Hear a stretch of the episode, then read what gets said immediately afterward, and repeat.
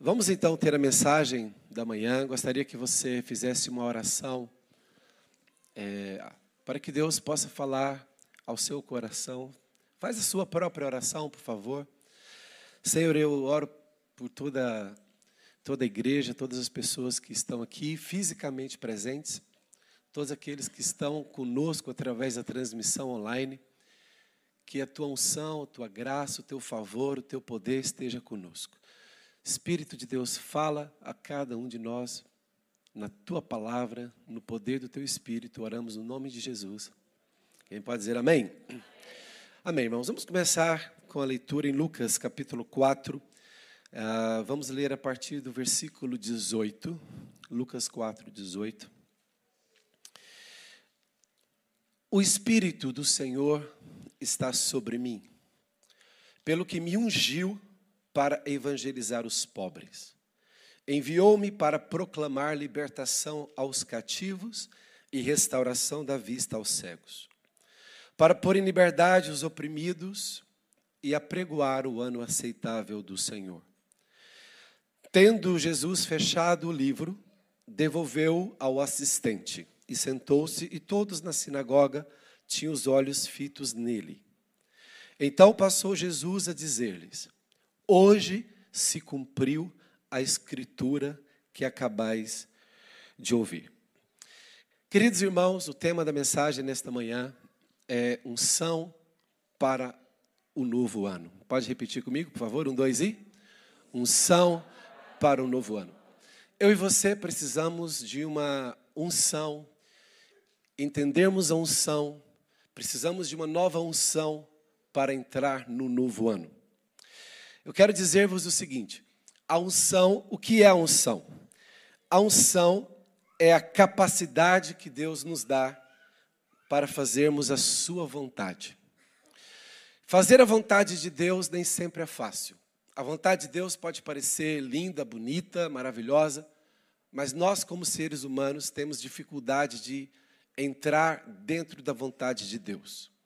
E a unção é uma capacitação sobrenatural para fazermos o que Deus espera que façamos. Nas nossas forças, nas nossas próprias forças humanas, nós temos muitas restrições, nós temos muitas limitações. Mas no poder do Espírito Santo nós podemos fazer muito mais e irmos muito mais longe. É interessante que Jesus, ele deu início ao seu ministério quando ele recebeu a unção. Jesus viveu 30 anos sem dar início ao seu ministério. Mas no dia ali que João Batista o batizou nas águas do rio Jordão, quando Jesus se levantou ali daquelas águas, os céus se abriram e o Espírito Santo veio em forma de pomba sobre Jesus e encheu Jesus. O Espírito Santo leva Jesus ao deserto. Jesus é tentado ali por Satanás e sai como vencedor. Por quê? Porque ele recebeu a unção. Quando Jesus sai do deserto da tentação, ele volta a Galileia e volta à sua cidade ali de origem, Nazaré. E na sinagoga de Nazaré, entrega um livro em suas mãos e ele faz a leitura do texto do profeta Isaías. O que Jesus leu, que nós estamos acompanhar aqui na projeção, foi um texto escrito pelo profeta Isaías sobre a vinda do Messias.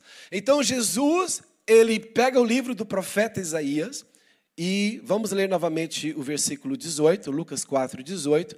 Então Jesus começa a fazer a leitura do profeta Isaías, justamente no texto que fala sobre o Espírito Santo, justamente no texto que fala sobre a unção. Olha o que, que Jesus diz: O Espírito do Senhor está sobre mim, pelo que me ungiu. Então nós vemos uma conexão entre o Espírito Santo e a unção. Diga-se comigo, há uma conexão entre o Espírito Santo e a unção. Olha, o Espírito do Senhor está sobre mim. Quando que o Espírito veio sobre Jesus? No Rio Jordão. Os céus se abriram. O Espírito do Senhor está sobre mim pelo que me ungiu. Agora, a unção, ela tem objetivo. A unção tem destino a unção tem propósito. O Espírito do Senhor está sobre mim, pelo que me ungiu para. Pode repetir comigo? Me ungiu para. Mais uma vez, me ungiu para. Ou seja, toda unção de Deus que vem sobre nós tem um destino, tem um propósito, tem um objetivo. Ele me ungiu para. Olha que coisa incrível, queridos irmãos. Aí Jesus faz uma lista das coisas que o profeta Isaías escreveu: evangelizar os pobres, enviou-me para proclamar libertação aos cativos. Então vamos entender por que Jesus deu início ao seu ministério somente depois que recebeu o Espírito Santo. Porque é o poder de Deus. É o, é o sobrenatural a capacitar o natural. É o celestial a capacitar o humano. Irmãos, então o tema da mensagem, volta ao tema da mensagem, por favor. Unção para o novo ano. Você pode entrar no novo ano, 2023, nas suas próprias forças. Você pode entrar no novo ano com as suas habilitações, com as suas competências, com as suas qualificações. Mas eu aconselho que você possa entrar no novo ano com a unção do Espírito Santo. Irmãos, um ano com a unção do Espírito de Deus, nós poderemos realizar mais coisas do que nós faríamos em dez anos sem esta unção. A unção de Deus, ela nos fortalece, ela nos coloca no centro do plano de Deus, ela ultrapassa as nossas limitações humanas. A unção é o revestimento sobrenatural para nós cumprirmos o plano de Deus para as nossas vidas, para realizarmos a sua obra. A unção de Deus sobre nós, irmãos, vai nos capacitar a alcançarmos vitórias nos casamentos, na criação dos filhos, nos negócios, nas empresas, nos trabalhos, você quer operar na sua força humana, independentemente de Deus, ou você prefere convidar o Espírito Santo para a sua vida? Infelizmente, irmãos, nem sempre na igreja há a presença de Deus.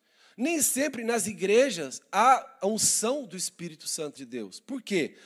Porque as pessoas não entendem que precisam daquele, daquele extra, daquele mais do céu, do sobrenatural que é a unção que é o Espírito de Deus. Quantas pessoas deixam de frutificar, de prosperar por causa do Espírito Santo? Por causa da falta do Espírito Santo. É interessante que a unção, nós temos que estar a observar a unção na vida das pessoas. Todas as pessoas que estão próximas de nós, elas carregam alguma graça de Deus, algum tipo de unção. Você carrega uma graça de Deus, um tipo de unção. Eu reconheço pessoas aqui na nossa igreja que elas carregam uma unção especial. Há pessoas aqui na nossa igreja que, nós, quando a gente se dá conta, ela já está a ajudar as outras. Ela já está a fazer uma visita, ela já está a ajudar alguém. Há uma graça para ajudar os outros, para socorrer, há uma unção de socorro.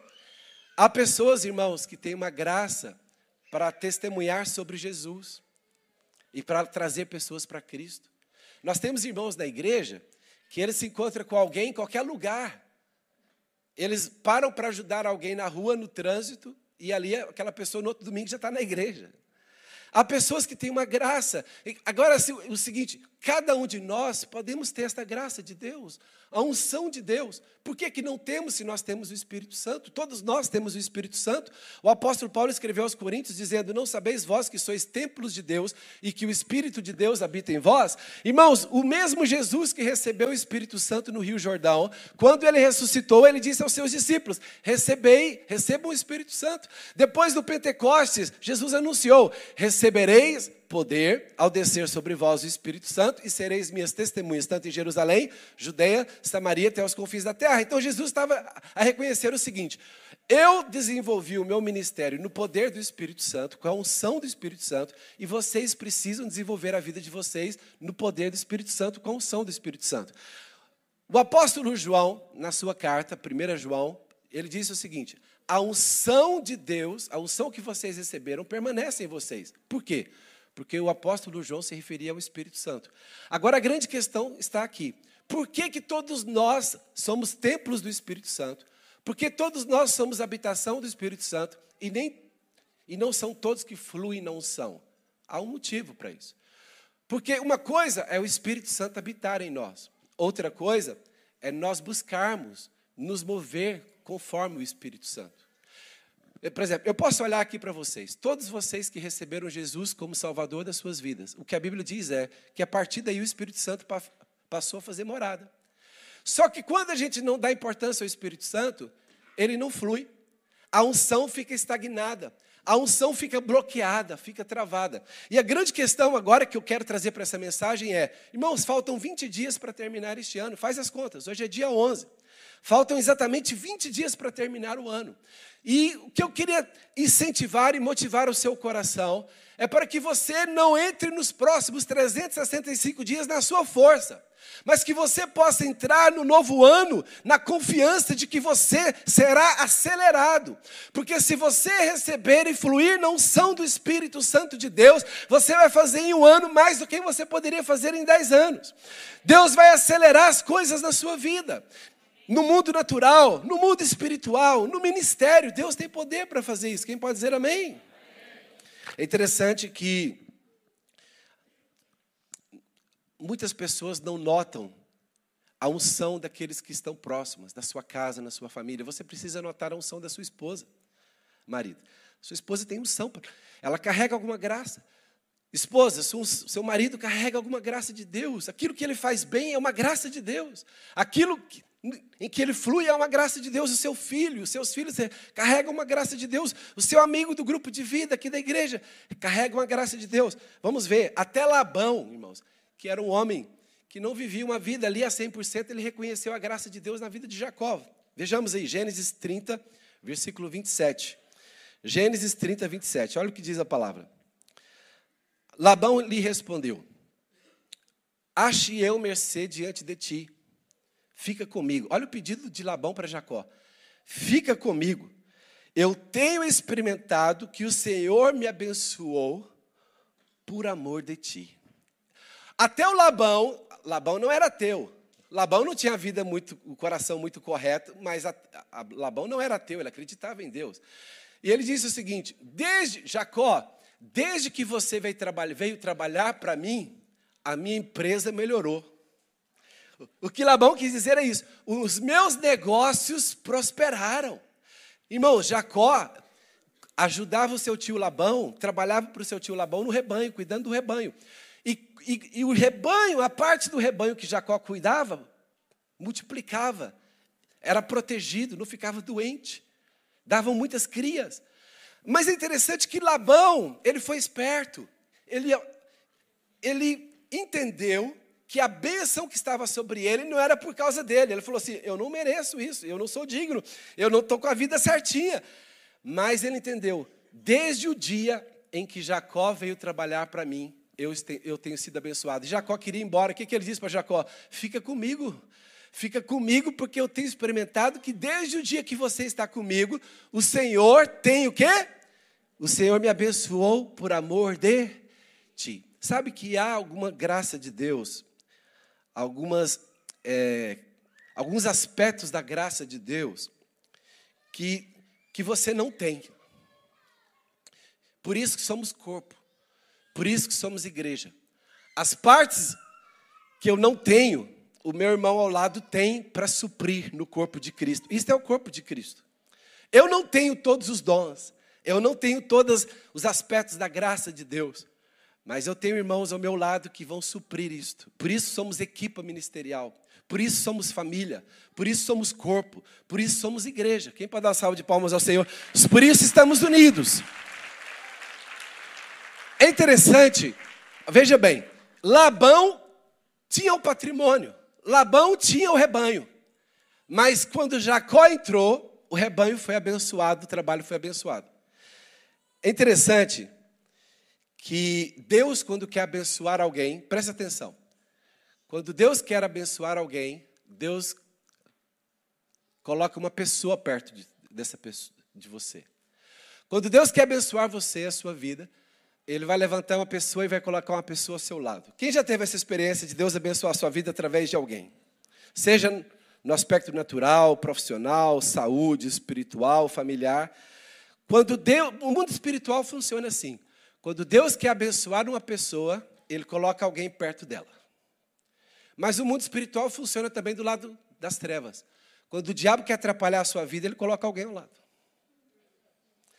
Há empresas de irmãos aqui que desde o dia que alguns funcionários entraram, deu tudo para trás. Tudo correu mal. Aquela pessoa foi o enviado do inimigo para prejudicar o seu negócio. No mundo espiritual, a gente tem que estar atento, porque o mundo espiritual funciona para os dois lados.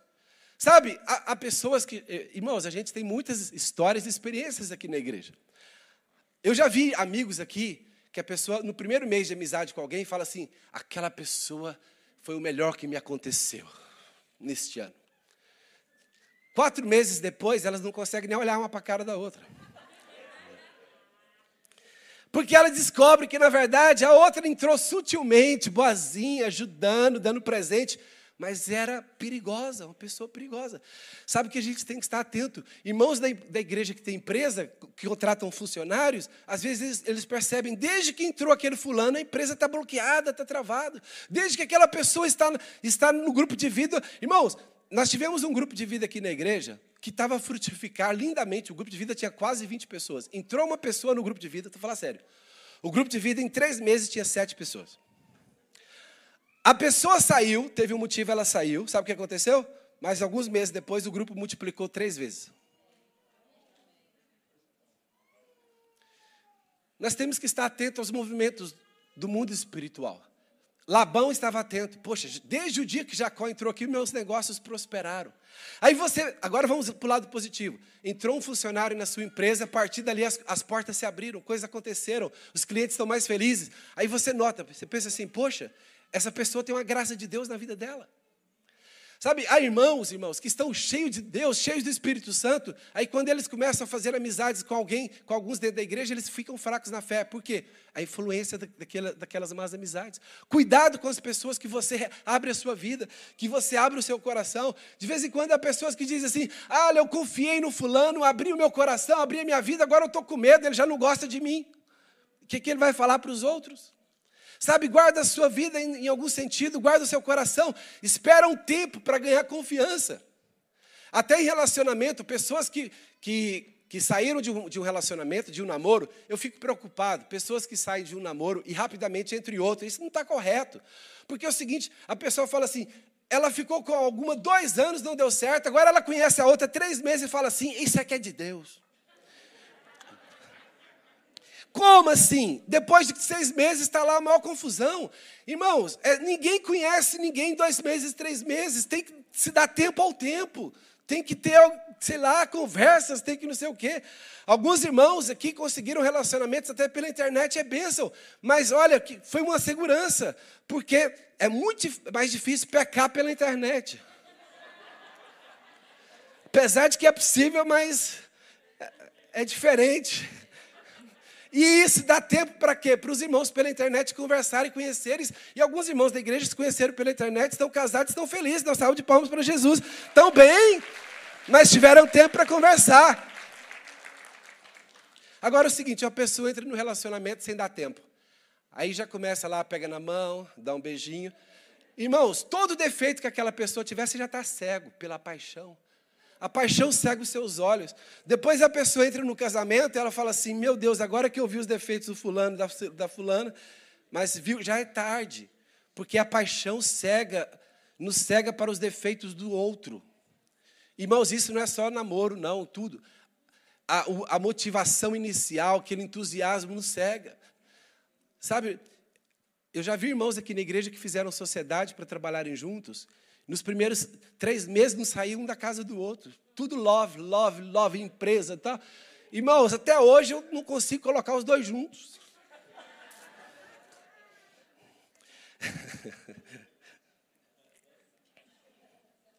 Abra comigo 2 Crônicas 20, 20. 2 Crônicas 20, 20. Olha o que diz a palavra do Senhor. Existe uma relação também entre, entre a honra e a bênção. No domingo anterior eu falei sobre honra. E agora eu quero mostrar que há uma ligação entre honra e a bênção também. Segunda Crônicas 20, 20 diz assim a palavra. Pela manhã cedo se levantaram e saíram ao deserto de Tecoa. Ao saírem eles, pôs-se Josafá em pé e disse: Ouvi-me, ó Judá, e vós, moradores de Jerusalém. Agora, essa última parte do texto é que, que eu vou destacar. Crede no Senhor vosso Deus. Crer em quem, irmãos? Só em Deus? Só em Deus? Crede no Senhor vosso Deus e estareis seguros. Crede nos seus profetas e prosperareis. Esse texto é muito claro. Alguém diz assim: Eu só acredito em Deus. Sabem, você pode dizer, eu só acredito em Deus, talvez seja mais seguro para si. Até o texto diz: crede no Senhor vosso Deus, estareis o quê? Seguros, protegidos. Quem quer proteção? Crê em Deus. Mas quem quer prosperar e romper e frutificar e multiplicar? Quem quer? Você precisa acreditar em alguém que Deus levanta. Não há como, por exemplo, não há como alguém fluir no ministério, fluir na liderança, ou fluir em negócio e fluir em coisas, se ele não acreditar em alguém que Deus levantou com unção naquela área. Todos os empresários bem-sucedidos que eu conheço acreditaram em algum outro empresário que veio antes deles e os ajudaram a romper. É interessante, olha, vamos ler novamente esse texto. São duas coisas. Crede no Senhor vosso Deus e estareis o quê? Seguros. Crê em Deus e você vai ter proteção e segurança. Só que se, se você não abrir o seu coração para crer em pessoas que Deus levanta na sua vida, para abençoar a sua vida, você vai perder esta unção de prosperidade. Crede nos seus profetas e Acredita no que Deus fala através dos homens e mulheres de Deus. Acredita no que Deus fala através das pessoas que Ele colocou ao seu lado. Amém? Quem pode dizer amém? Dê uma salva de palmas ao Senhor.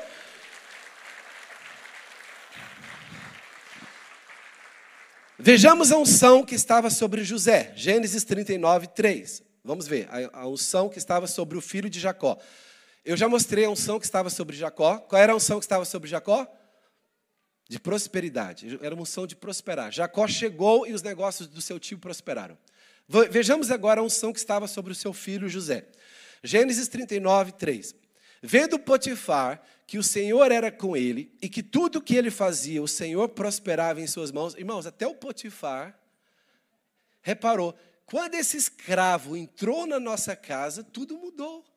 Irmãos, ele era um escravo. Veja bem, vamos entender uma coisa aqui. Quando José foi vendido como escravo, foi, foi vendido pelos seus irmãos, José tinha 17 anos de idade. Ele era um jovem robusto, de, boa, de bom porte físico, bonito. Por isso ele foi bem vendido. O passe dele estava caro. Sim, porque ele tinha 17 anos, era inteligente e bonito. Por isso, quem o comprou? Quem o comprou? Um alto funcionário do palácio de Faraó, que era o Potifar. Então ele não foi vendido, ele não foi vendido, irmãos, a qualquer preço, ele foi vendido por preço muito alto. Então ele entra na casa do Potifar, e o que o próprio Potifar, que não conhecia Deus, reconhece o quê? Vendo Potifar que Deus, ele sem conhecer Deus, vendo Potifar que o Senhor era com ele, tudo que ele fazia, o Senhor prosperava em suas mãos. Olha, ele recebeu a unção de quem? Seu pai era assim, Jacó era assim. A unção de Deus estava sobre ele. Olha o versículo 4. Logrou José mercê perante ele, a quem servia, e o Potifar o pôs por mordomo de sua casa, e lhe passou às mãos tudo o que tinha. Então, qual era a unção que estava sobre José? A unção de governo. José, Jacó carregava uma unção de prosperidade. Onde ele trabalhava, prosperava. José também prosperava, mas a unção maior sobre ele é que onde ele estava, alguém dava liderança para ele, dava governo para ele. Ele tinha uma unção para governar. Olha o versículo 5. E desde que o fizera mordomo de sua casa, e sobre tudo o que tinha, o Senhor abençoou a casa do egípcio por amor de José. Olha que coisa. O egípcio não cria em Deus, não tinha temor de Deus, mas a casa dele foi abençoada pelo pela presença do homem de Deus, pela presença do José. Eu quero dizer o seguinte: onde tem um homem de Deus, onde tem uma mulher de Deus, tem a bênção de Deus. O apóstolo Paulo fala isso de outros termos. Quando ele escreve aos Coríntios, Paulo fala assim: a mulher crente santifica o marido não crente. O que, que Paulo quis dizer com isso? Isso aqui não é nenhum, nenhum empurrão para alguém namorar alguém que não é crente. O que Paulo está dizendo é o seguinte: quando um casal que não teme a Deus, um deles se converte, por exemplo, a mulher, é, normalmente as mulheres têm essa abertura maior para a fé, E é verdade isso? Então a mulher se converte, então Paulo disse o seguinte: a, a esposa crente santifica o marido incrédulo. Uau! A família fica abençoada por causa de que porque há uma pessoa que teme a Deus na casa. O marido crente santifica a esposa incrédula, porque há alguém que teme a Deus. E a autoridade, marido ou esposa. Sabe, irmãos, o que, o que esse texto mostra aqui é que Potifar não tinha temor de Deus, mas a casa dele passou a ser abençoada, porque ele colocou um homem de Deus lá dentro. Eu quero dizer o seguinte: você é uma mulher de Deus, homem de Deus, onde você estiver, tem que ter a bênção de Deus, tem que ter a presença de Deus, tem que ter o poder do Espírito Santo, tem que ter portas abertas, tem que ter caminhos aplainados. Olha, mas a unção que estava sobre José, a unção de governo, era tão poderosa, que mesmo depois que ele foi lançado da prisão injustamente, está lá José lançado na prisão injustamente, sabe o que a Bíblia testemunha? O chefe da prisão vendo que José, tudo que José fazia dava certo, deu as chaves nas mãos de José e disse: Você manda na prisão agora. Irmãos, o homem escravo, preso, e alguém dá a chave para ele na prisão. E ele não fugia. É um homem de confiança. É um homem que tem a graça de Deus para governar. Ele governou sobre a prisão. Talvez você pense assim: é um lugar que eu nunca quero governar na minha vida. Tomara mas a, o fato é que ele parou lá e a unção de governo estava sobre ele. Até que um dia o faraó o chama. E o faraó faz o quê? A partir de hoje você vai governar todo o Egito. Sabe, irmãos, José, com 17 anos de idade, já carregava uma unção de governo. Entrou na casa do Potifar, deu, deram autoridade para ele. Entrou na prisão, deram o governo para ele. Entrou no Egito, no governo do Egito, administrador principal do Egito. Sabe, irmãos, isso é sobrenatural. Isso não é mérito para José. Foi algo que Deus deu. E por que, que Deus deu? A unção é dada para um propósito. Jesus diz: O Espírito de Deus está sobre mim pelo que me ungiu para. José foi ungido para. Para o que? Salvar o mundo da época. Sabe, irmãos? Todos nós carregamos uma graça de Deus. Todos nós carregamos a unção de Deus. Você precisa descobrir qual unção você carrega e como você pode fazê-lo. As coisas que você faz e fluem bem. As coisas que você faz e dá certo. As coisas que você faz e você gosta de fazer. Não é aquela pessoa que fica o tempo todo a dar murro e ponta de faca. Eu quero entrar pro louvor, eu quero entrar pro louvor. Não canta nada. Está dando murro e ponta de faca. Para! Descubra a sua unção, descubra a graça de Deus na sua vida. Não fica bater com a cabeça na parede, tentando coisas que não são de Deus para si. Sabe, irmãos, as coisas de Deus para nós, há uma graça nelas. Só que o problema é que algumas pessoas só querem graças para as coisas do palco, só querem graça para coisas públicas, visíveis. Mas pode ser que haja uma graça de Deus na sua vida em que os outros não vão ver. Uma graça de intercessão, uma graça de oração, uma graça para jejuar, para, para salvar famílias. Dá uma salva de palmas ao Senhor. Há uma graça de Deus na sua vida. Olha, eu e você temos que estar sensíveis às, às unções, à unção de Deus que cada pessoa que está entre nós carrega. Sabe, irmãos, há, irmãos entre nós que é incrível a facilidade que eles têm para fazer, fazerem algumas coisas. Mas há irmão que você vê que eles estão tentando fazer e nunca dá certo, já tem cinco anos e eles não desistem. muitas vezes, irmãos, muitas vezes, olha aqui, quando você está na direção errada, errada, quando você está na direção errada, a melhor escolha para fazer é voltar atrás. Tem gente que prega o tempo todo, não volta atrás, não volta atrás. Se você está no caminho errado, a melhor coisa que você pode fazer é voltar atrás. Não se arrependa.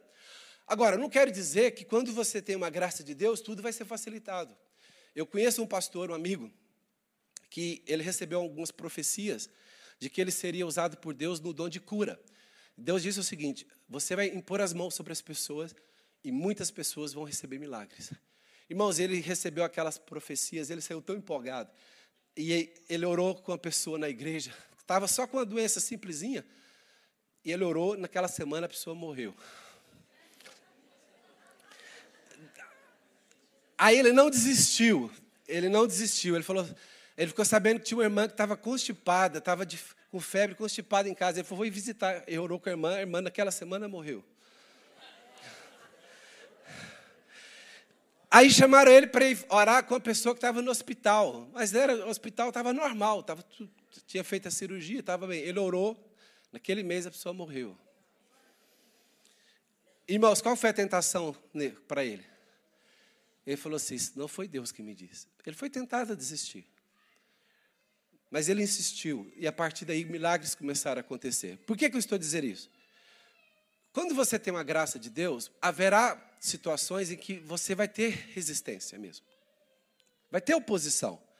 Agora, imagina se ele ficasse um ano, irmãos, todo mundo que ele orava.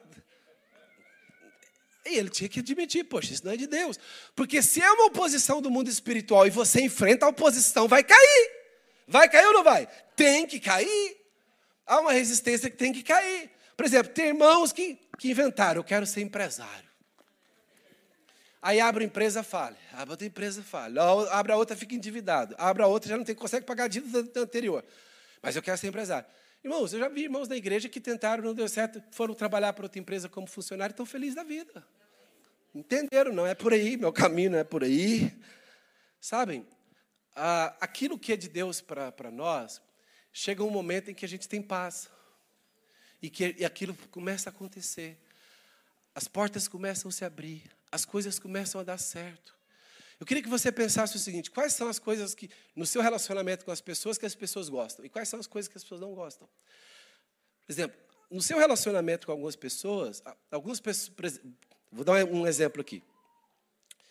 Ah, é muito comum pessoas que têm o dom para aconselhar, eles não irem atrás de ninguém, as pessoas vão atrás deles para pedirem conselho.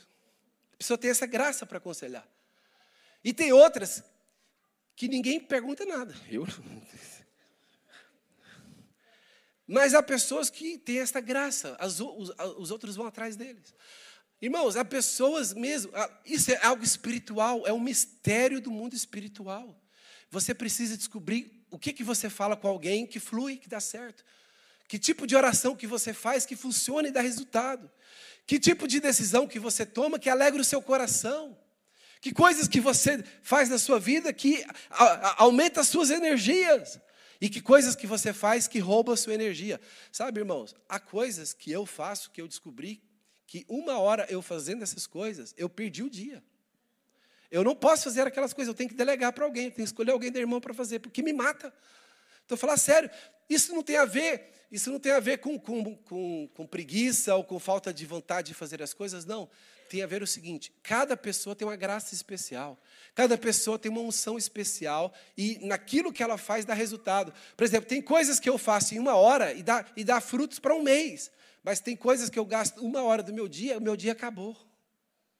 Então tenho que saber aquilo que que de acordo com o meu temperamento, de acordo com a minha personalidade, quais as coisas que eu gosto de fazer e que eu fluo nelas.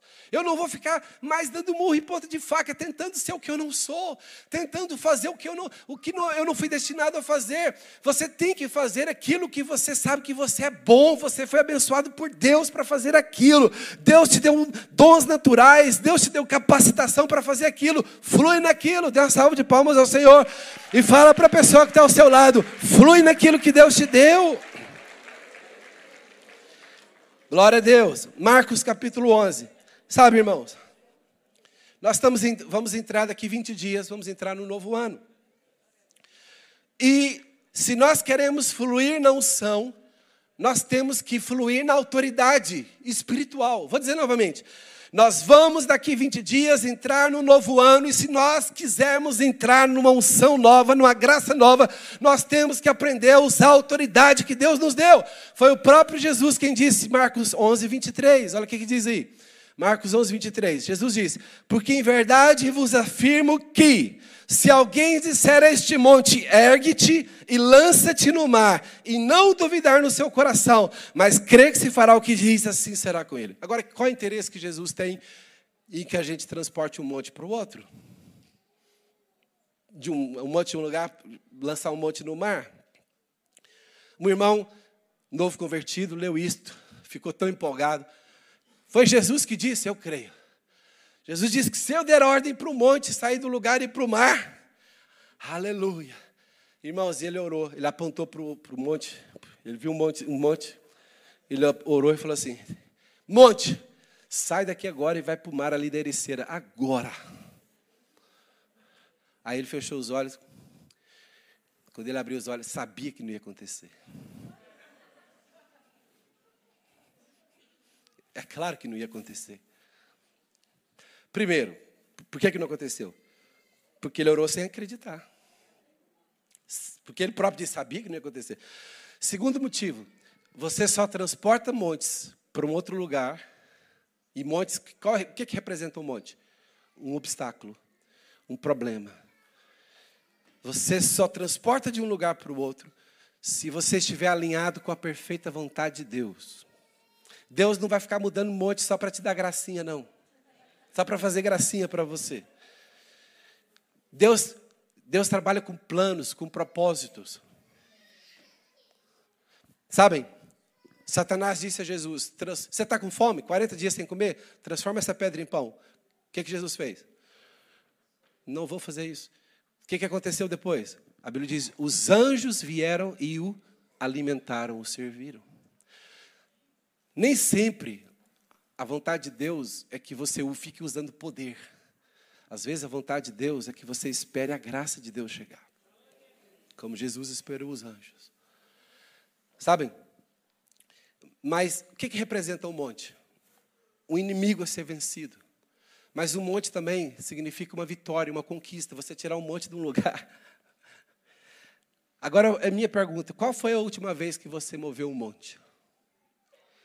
E é interessante. Não há como mover monte sem fé.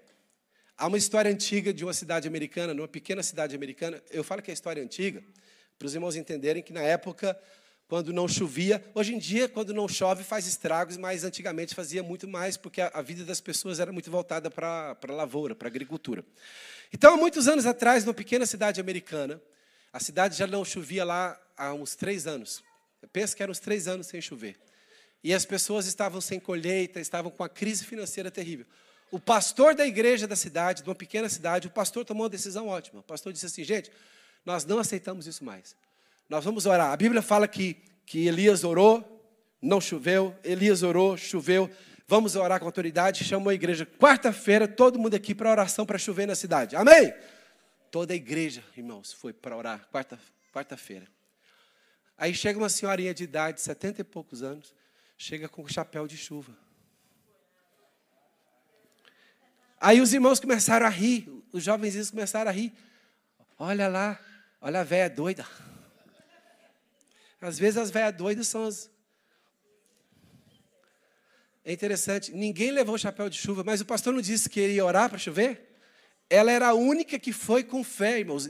Todo mundo ia orar só para constar. Quantas vezes a gente chama as pessoas para reunião de oração, elas vão orar só para constar, não creem, não vão acreditar orar. Então não adianta, nós temos que crer. Jesus disse, porque, olha o que Jesus diz: em verdade vos afirmo que se alguém disser este monte, que Jesus estava dizer metaforicamente, se você tem um problema à sua frente, você quer removê-lo, se você acreditar e você der ordem ao monte. E olha outra coisa, muito importante, Jesus diz. Não é uma oração que você faz, Pai, por favor, tira o monte da minha frente. Não é uma oração de petição. Não é oração de petição. Jesus disse, é uma oração de autoridade.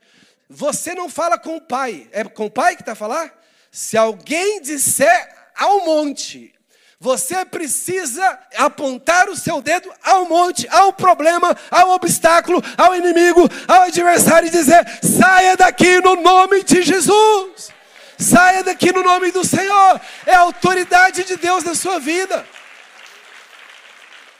Sabem, há momentos, há momentos em que a gente não consegue orar, a gente está fraco, a única coisa que a gente consegue é clamar. A Bíblia fala de, de súplicas, de clamor. É bíblico também, Senhor Ai, tira esse monte de mim, Senhor. Alguns de manhã, tira esse monte de coberta de mim, Senhor, eu não consigo tirar.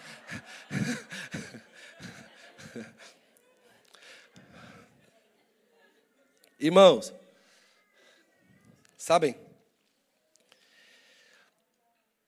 Quando você tem certeza que uma coisa é de Deus, preste atenção, por favor.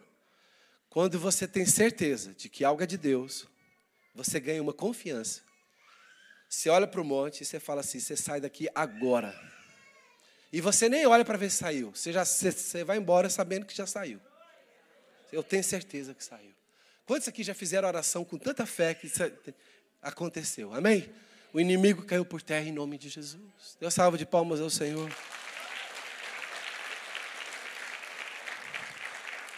Irmãos, não haverá oração, não, há, não haverá vitórias, grandes vitórias em 2023 sem oração, porque as batalhas são vencidas no mundo espiritual. Lembra daquela história de, de, de, de Moisés?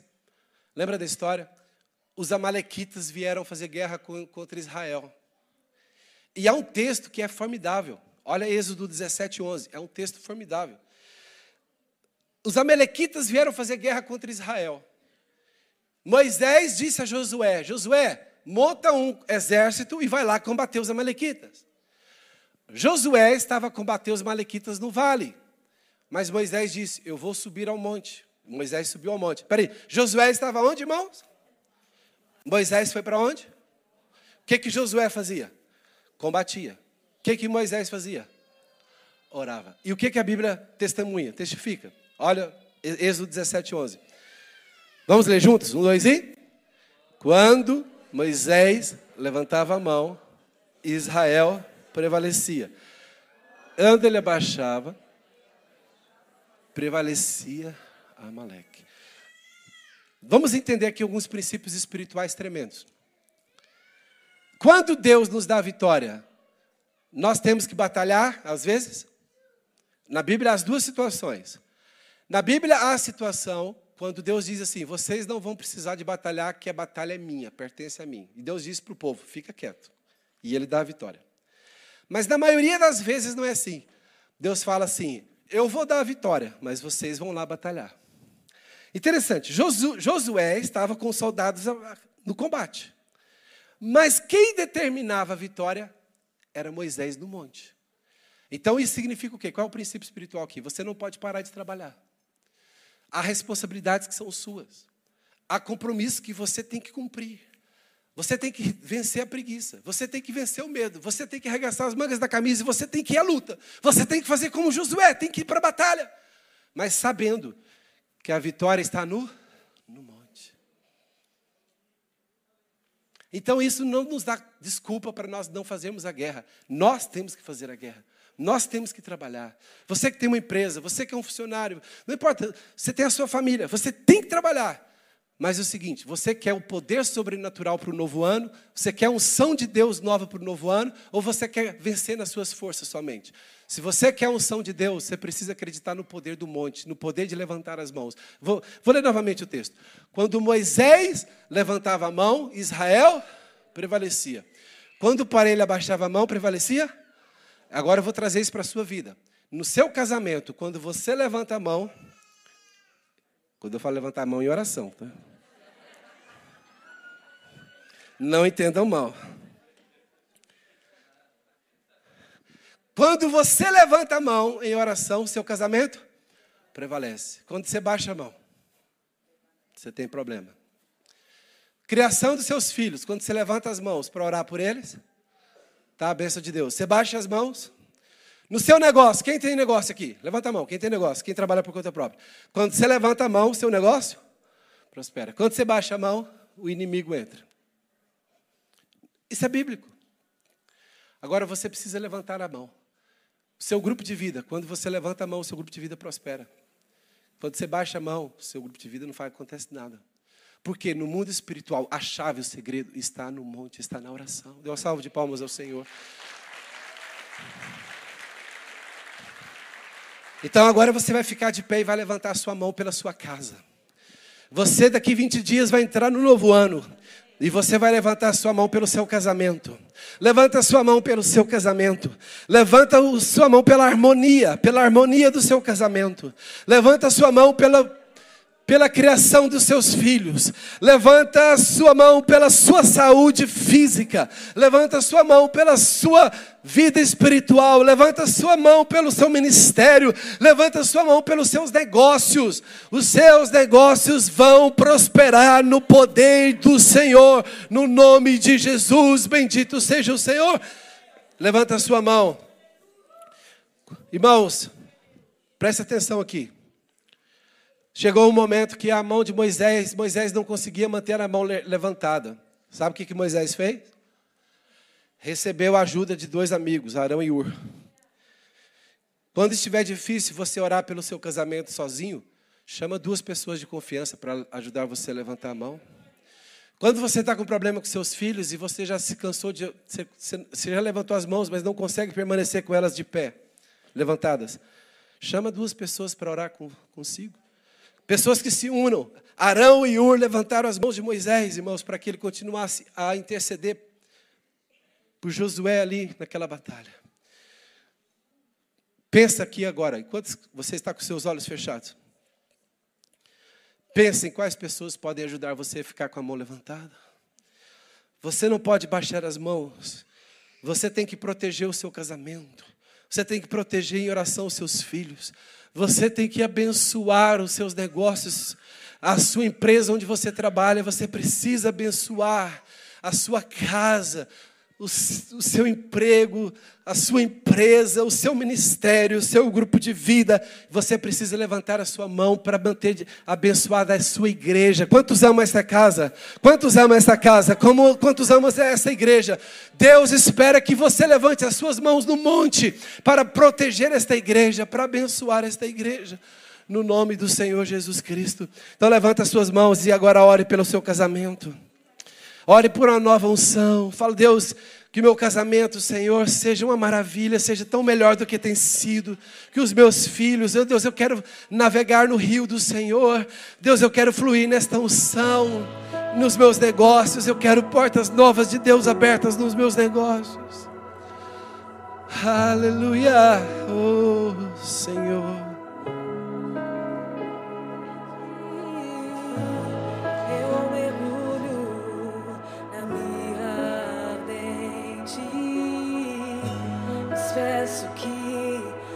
Presença aumente.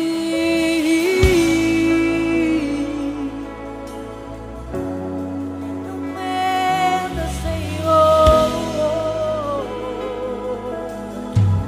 Abençoa sua casa.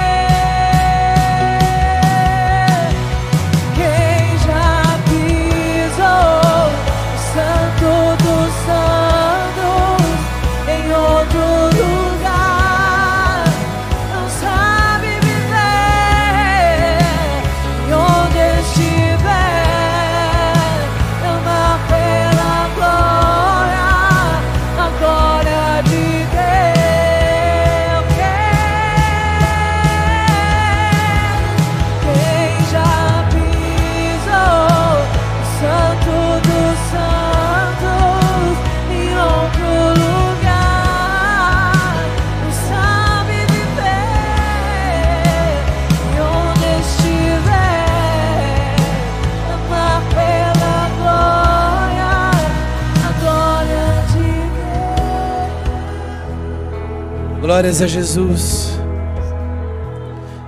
Queridos irmãos, nós vamos orar agora o Salmo 3.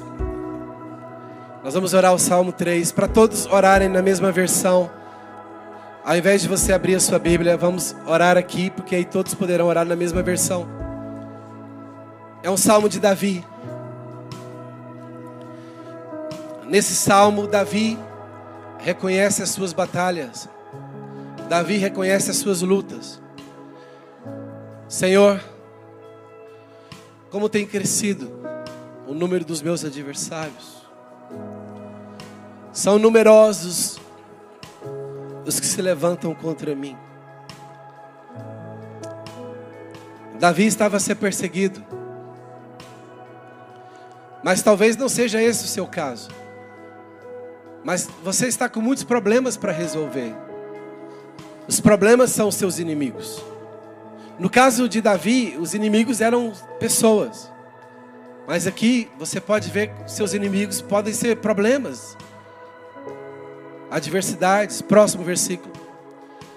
São muitos os que dizem de mim, ele não tem esperança. Deus não vai fazer nada por ele. Davi, irmãos, na sua oração ele diz: Deus, as pessoas estão dizer que eu não vou receber o teu socorro. São muitos que dizem de mim: não há em Deus salvação para ele. Senhor, mas eu não creio no que eles estão a dizer. Porém, tu, Senhor, tu és o meu escudo. Meu escudo não é um escudo humano. Tu és o meu escudo. Se levantarem contra mim, há um Deus que me protege. O Senhor é o meu escudo, essa é a minha glória. Eu não tenho glória de homens, essa é a minha glória e o que exaltas é a minha cabeça. Próximo. Com a minha voz, ele orava, irmãos. Com a minha voz eu clamo ao Senhor. O problema de hoje é que muita gente quer, quer orar só de pensamento. Mas Jesus disse: Se disser a este monte, Davi diz: Com a minha voz, diga assim, com a minha voz, eu clamo ao Senhor. E ele do seu santo monte me responde. Olha a confiança do homem de Deus. Próximo. Irmãos, sem remédio, sem remedinho, deito, me pego. Calma aí, Davi, mas você não disse que tem muitos inimigos querendo te matar? Sim, mas Deus me dá paz, eu posso deitar e dormir. Mas muitas vezes, irmãos, o difícil não é dormir, o difícil é levantar. Davi diz: Eu deito e pego no sono, mas também eu acordo. Por que, que eu acordo? Porque o Senhor me sustenta. Quantos aqui têm ficado de pé de manhã porque o Senhor te sustenta? Eu me levanto, eu acordo porque o Senhor me sustenta. Próximo versículo, próximo. Eu não tenho medo. Deus tirou do meu coração o medo. Eu não tenho medo de milhares do povo que tem uma oposição contra mim de todos os lados. Levanta-te, Senhor. Salva-me, Deus.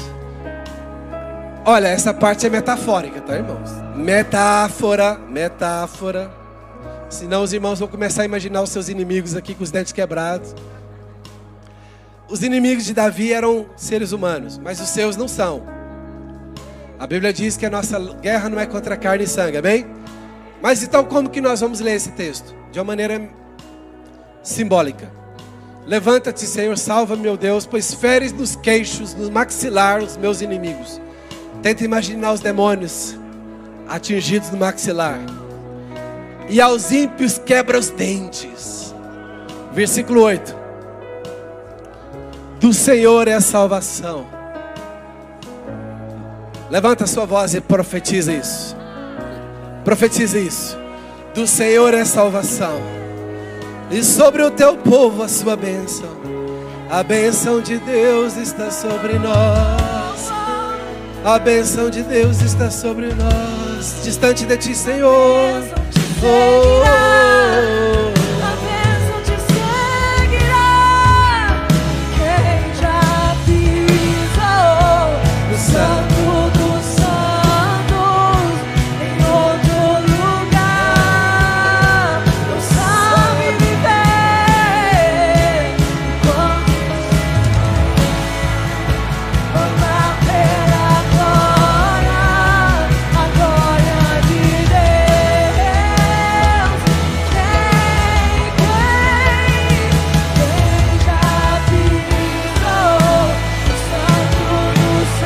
Abençoa a tua igreja, Senhor.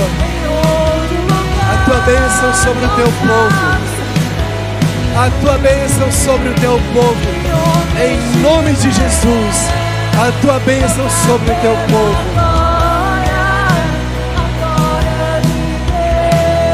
Aleluia. Josué 1:9. Josué 1:9.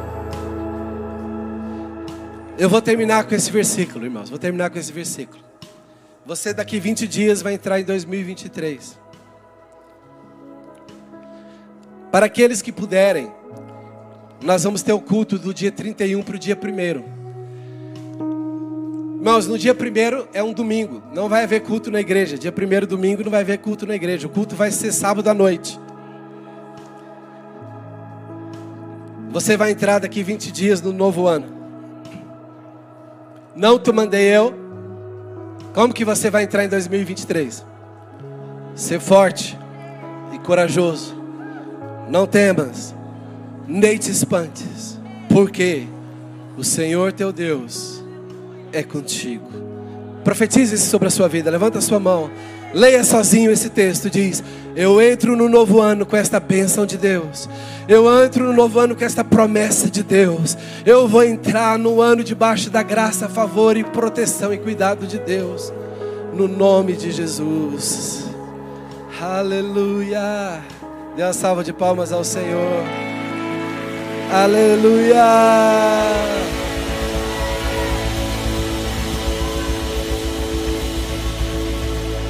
Obrigado, irmãos do louvor.